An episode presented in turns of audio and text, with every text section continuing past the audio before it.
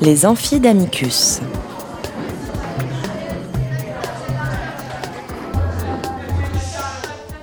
Amicus Radio invite des professeurs de droit, des chercheurs et des professionnels à venir faire cours dans leur spécialité. L'occasion pour un fin spécialiste de relever le défi de traiter en cinq épisodes d'une question juridique essentielle. Aujourd'hui, Youssef Padre nous parle de la présomption d'innocence. Épisode 4. Les manifestations pénales de la présomption d'innocence. Bonjour à toutes et à tous. Aujourd'hui, pour ce quatrième amphi consacré à la présomption d'innocence, nous allons aborder les pistes pour renforcer pénalement et civilement ce grand principe je pense qu'il y a effectivement un excès qui est dû à l'émotion de la part de certains politiques, mais c'est vrai. Vous savez quelque chose. Il faut dire que la présomption d'innocence, elle devrait exister pour tous. Elle n'est ni de droite ni de gauche. Elle ne doit pas concerner que les supposés puissants. Simplement, on est aujourd'hui dans une époque où l'hystérisation des politiques euh, est peut-être peut peut-être s'expliquer par une formule qui a été celle du procureur de la République de Lille dans le procès Strauss-Kahn, qui a dit très très exactement un homme puissant serait-il nécessairement coupable? Il y a aujourd'hui quelque chose d'assez étonnant.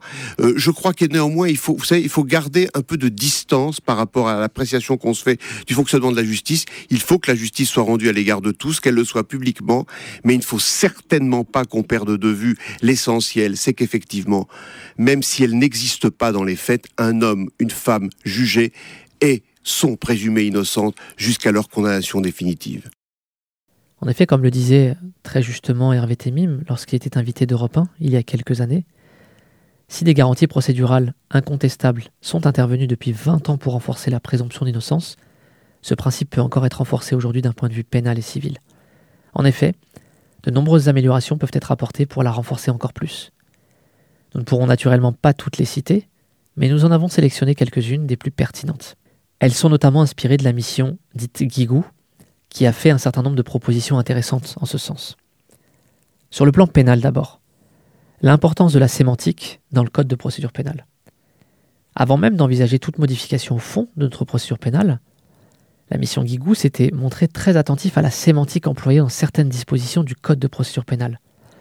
En effet, celui-ci recèle un certain nombre de préjugements quant à la culpabilité, ce qui peut poser difficulté au regard de la présomption d'innocence. En tant que principe fondamental qui infuse toute notre procédure pénale, le code de procédure pénale devrait se traduire par une certaine prudence et une grande précision dans les termes choisis par le législateur, et notamment du coup utilisés par les professionnels du droit afin d'éviter toute confusion sur une appréciation anticipée à l'issue de l'affaire. On peut par exemple citer l'article 144 du Code de procédure pénale, sixièmement, relatif aux critères permettant de placement en détention provisoire d'une personne, où lorsqu'on requiert, on explique que le prolongement de la détention provisoire prévoit que la mesure peut être ordonnée pour, je cite, mettre fin à l'infraction ou prévenir son renouvellement. Cet article, cette disposition, semble indiquer tout simplement qu'il est acquis que la personne placée en détention provisoire est l'auteur des faits reprochés. Une formulation indiquant que la détention provisoire est de nature à prévenir le risque de commission d'une infraction serait peut-être plus adaptée. Autre point qui paraît fondamental et qui pourrait résumer à lui seul le problème de la présomption d'innocence en matière de procédure pénale, c'est celui de la détention provisoire. Nombreux sont ceux qui pensent que la mise en examen vaut culpabilité. Alors imaginons ce que pense le grand public de la détention provisoire, qui est la mesure qui vient percuter de plein fouet la présomption et lui porter atteinte.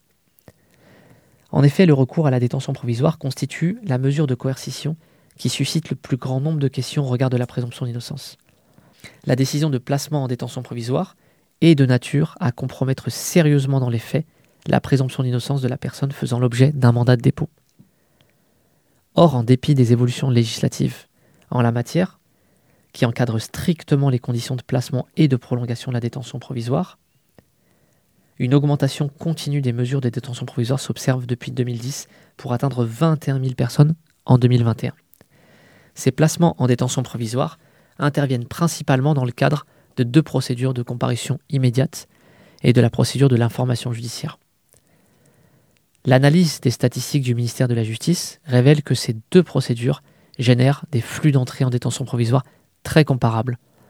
Il apparaît que le nombre de mesures de détention provisoire dans le cadre de l'information judiciaire a baissé depuis 2013 pour passer progressivement de 16 500 à cette date à 14 850 en 2019. En revanche, la durée des détentions prononcées dans le cadre de ces deux procédures varie, puisque les détentions provisoires les plus courtes, associées à la comparution immédiate, durent 19 jours avant le jugement de première instance, alors que les détentions provisoires les plus longues, dues principalement à l'instruction et à l'appel de la décision de première instance, durent, elles, plus d'un an, crimes et délits confondus.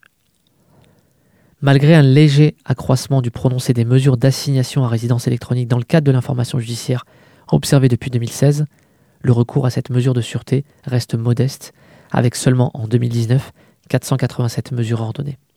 À cet égard, la récente jurisprudence de la Cour de cassation, qui par sa décision du 14 octobre 2020 rappelle que le juge statuant en matière de détention provisoire doit s'assurer de l'existence ou de la persistance d'indices graves ou concordants à l'encontre de la personne lors de son placement en détention ou de la prolongation de la mesure, apparaît particulièrement intéressante, en ce qu'elle souligne que la détention provisoire ne saurait être motivée uniquement par des critères extérieurs au fond du dossier, liés à la préservation des investigations ou à la sécurité des personnes. Il semble en effet indispensable que la détention provisoire ne soit pas envisagée en tant que mesure de sûreté permettant de faciliter la suite des investigations ou comme une peine anticipée que la personne commencerait à exécuter. La détention provisoire reste à ce jour une des mesures qui rend le plus difficile l'explication du principe de la présomption d'innocence, car comment justifier l'enfermement lorsque l'on est présumé n'avoir fait aucun mal? Il ne s'agit évidemment pas de la proscrire, elle se justifie naturellement dans de nombreux cas, mais on manque parfois de mots ou de temps pour expliquer les raisons de cette décision. Autre mesure directement en lien avec la détention provisoire, recruter plus de juges des libertés et de la détention. En tout état de cause, il est indispensable que le juge des libertés et de la détention, institué par la loi du 15 juin 2000 pour apporter un double regard sur le prononcé de cette mesure privative de liberté, puisse bénéficier des moyens nécessaires pour remplir l'ensemble de ces missions qui n'ont cessé de s'accroître depuis 20 ans. En effet, par l'effet de plusieurs réformes, le juge des libertés de la détention est devenu à la fois juge de l'enquête, compétent pour se prononcer sur le recours à divers actes d'enquête, perquisition sans sentiment, en enquête préliminaire, recours à la géolocalisation, aux interceptions téléphoniques notamment, et juge des libertés civiles, avec le contrôle des hospitalisations sans consentement et du placement des étrangers en centre de rétention administratif. Afin de préserver l'efficacité du dispositif introduit par la loi du 15 juin 2000, il est nécessaire de s'assurer de l'adéquation entre les moyens alloués à ce juge et ses missions. Autre point fondamental, la préservation du secret de l'enquête. Le respect de la présomption d'innocence dans le cadre de la procédure pénale pose nécessairement la question du secret de l'enquête et de l'instruction consacrée à l'article 11 du Code de procédure pénale, qui dispose que, sauf dans les cas où la loi en dispose autrement et sans préjudice des droits de la défense, la procédure au cours de l'enquête et de l'instruction est secrète. Ce secret s'impose à toute personne qui concourt à la procédure, ce qui inclut les magistrats, enquêteurs ou experts, et de manière générale, toute personne qualifiée requise par un magistrat ou un officier de police judiciaire. Si les avocats ne sont pas tenus au secret de l'instruction, des obligations déontologiques et le secret professionnel s'imposent toutefois à eux. Par ailleurs, l'alinéa 3 de l'article 11 permet au procureur de la République de rendre public certains éléments de la procédure dans certaines conditions strictes. Il apparaît dès lors qu'il ne s'agit pas d'un secret absolu dont la conciliation avec d'autres principes tels que le droit à l'information peut poser difficulté en pratique. La question des contours du secret de l'enquête est une question d'ailleurs complexe, comme l'ont souligné les parlementaires Didier Paris et Xavier Breton dans le rapport d'information qu'ils ont déposé en conclusion des travaux d'une mission d'information sur le secret de l'enquête et de l'instruction. Néanmoins, il est apparu important à la mission Guigou de rappeler que ce secret ne saurait être remis en cause, en ce qu'il permet de préserver l'efficacité des investigations et qu'il participe aussi à la garantie de la présomption d'innocence.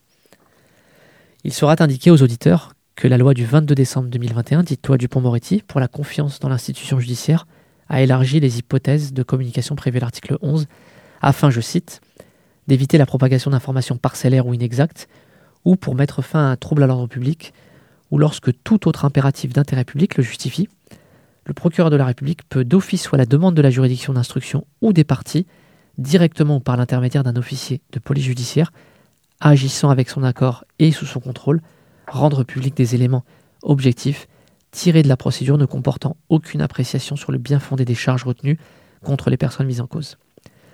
Ces fenêtres de communication, ces prises de parole du procureur de la République seront également des périodes durant lesquelles le procureur de la République sera à même de rappeler un certain nombre de grands principes, comme ont pu le faire des procureurs de la République dans l'histoire judiciaire, notamment le rappel du respect de la présomption d'innocence, même lorsque toutes les preuves accablent une personne suspectée.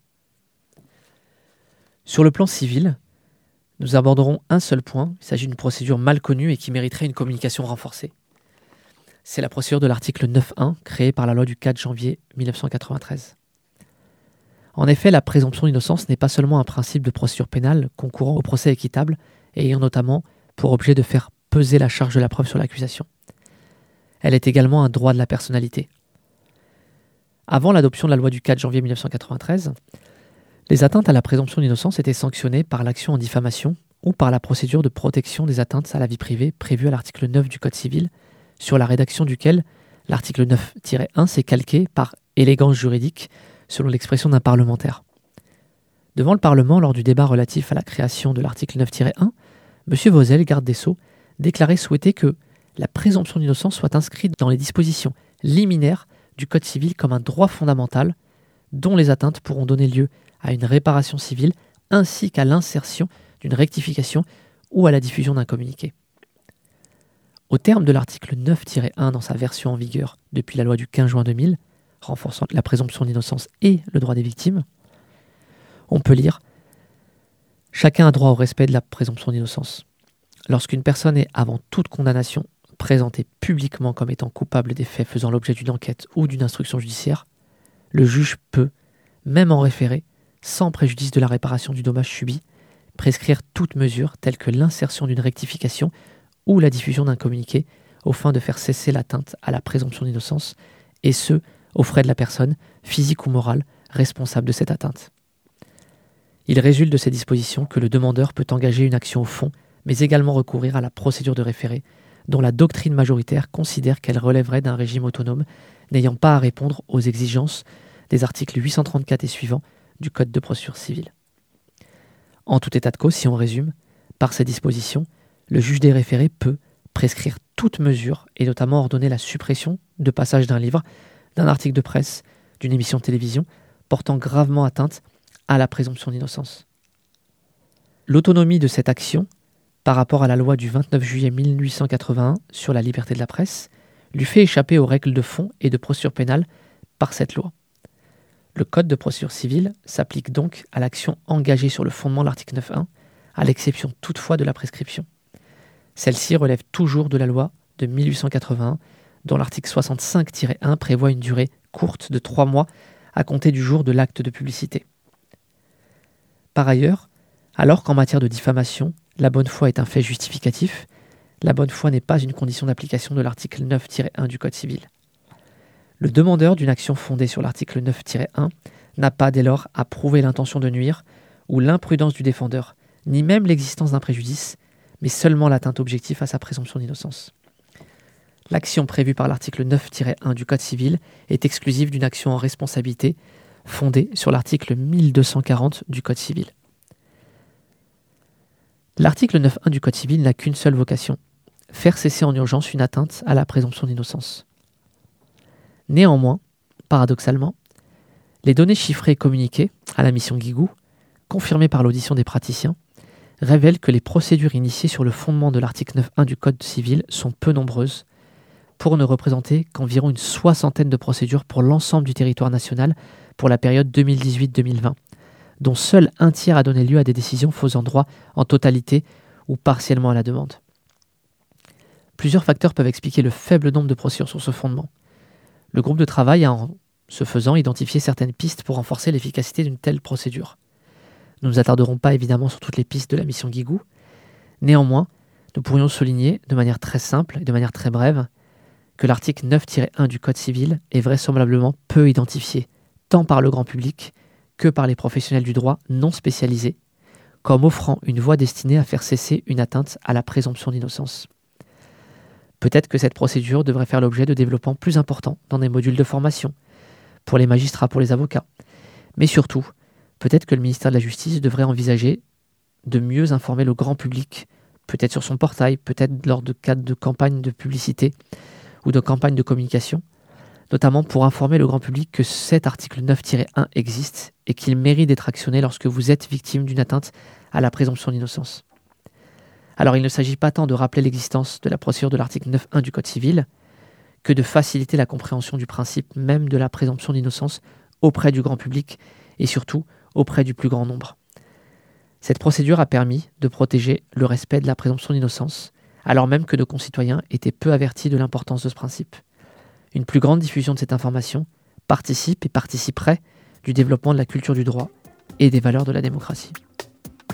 Je vous remercie de m'avoir écouté et je vous dis à la semaine prochaine pour le cinquième et dernier cours sur la présomption d'innocence et où nous nous poserons la question de savoir, au fond, qu'est-ce que ce principe, que signifie-t-il au grand public et quel est l'avenir de ce principe? Comment peut-on faire Comment peut-on réfléchir pour le renforcer?